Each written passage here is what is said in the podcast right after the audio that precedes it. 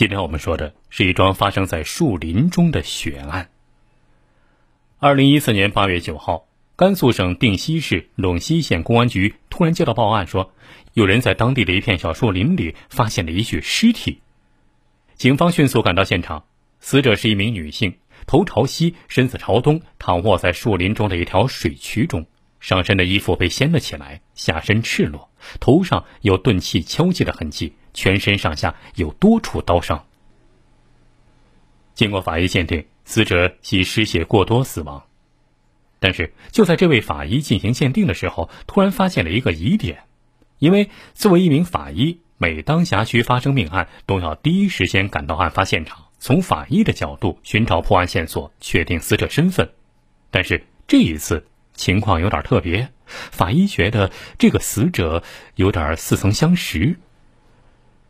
因为案发地点呢是位于当地陇西县的一个小镇上，这个镇的区域面积并不大，只有一百三十平方公里，居住人口不超过十一万。在这样的一个小镇上看某个人眼熟，应该觉得不稀奇。但是法医经过辨认之后，发现自己之所以觉得眼前这个女死者眼熟，是因为这名死者与不久前发生的另一起案件有关。大概在两个月之前。有一个和死者长得很像的女人跑到公安局报案，说自己被人强奸了。那么，这个眼前的死者与两个月之前的报案人真的是同一个人吗？为了印证法医的判断，当时受理那起强奸案的警察也受命来到命案现场进行辨认。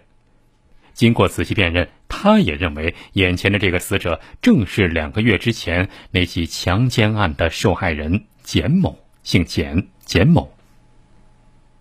法医和侦查员都认为，死者与前不久报强奸案的受害人简某是同一个人，而在此之前的笔录登记上，简某的住处就在离这个命案现场不远处的一个小区。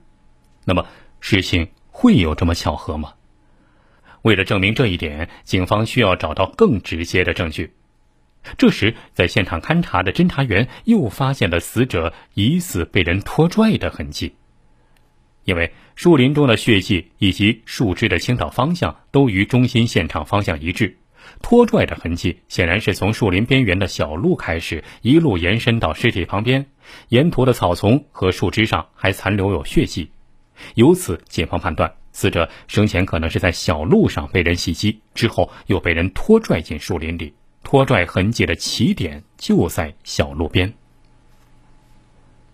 另外，警方在路边的草丛里又发现了一串钥匙，这串钥匙是不是死者简某的？里面有没有他的家门钥匙呢？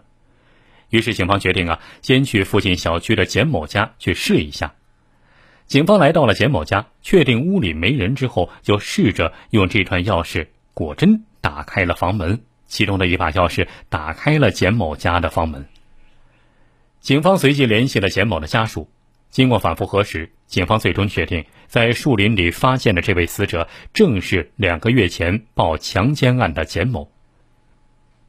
被害人简某，女，甘肃省陇西县人，离过婚，生前一个人独居，没有工作，靠领低保维持生活。那为什么这个女人会连遭不测？究竟又是谁会对她痛下杀手呢？在确认了死者的身份之后，警方开始围绕简某的活动轨迹进行调查。通过对小区监控录像的调取，警方发现简某在八月八号傍晚独自一个人下了楼，手里当时还提着一个塑料袋，一路走到小区西侧的一个后门。可自从出了这个门之后，简某就再也没有在监控录像中出现过了。从小区后门出来以后啊，是一片布满建筑垃圾的荒地。走过荒地，是一道已经干涸的小河的河堤。河堤上的小路经过案发现场所在的树林旁边，一直通向附近的一个城中村。那么，这个女人简某出了小区之后，是不是去了这个城中村呢？警方随即前往这个城中村进行调查。很快就有了收获，就在离村子口不远处的一家裁缝店里，裁缝店老板告诉警方人员说，在案发当天，那个女人曾经来过他的店里。当时，那个女人简某说，她的裤子长了，要截短一点。简某还问要多少钱，裁缝店老板说十块钱。随后简某就回去拿钱了，当时手里还拿着一串钥匙。可是之后简某就再也没有来过店里了。从时间上判断，简某离开裁缝店之后，天很快就黑了。这条河堤小路是往返于城中村和居民小区之间的必经之路，但是沿途上没有路灯，很可能那就是简某独自一个人在摸黑经过这儿的时候遭到了不测。根据现场遗留的痕迹、血迹，警方可以确定被害人简某的尸体放置的地方就是中心现场。在离中心现场不远处的草丛中，警方又发现了一件带有血迹的衣服。这是一件男士的外衣。这件沾有血迹的男士外衣被卷成一团，藏在离案发现场不远处的草丛中。从衣服上来分析，说明穿着这件衣服的人当时本身并没有受伤，而衣服上沾的血迹应该是来自于别人的血迹。而且血迹主要集中在袖口和衣服前襟。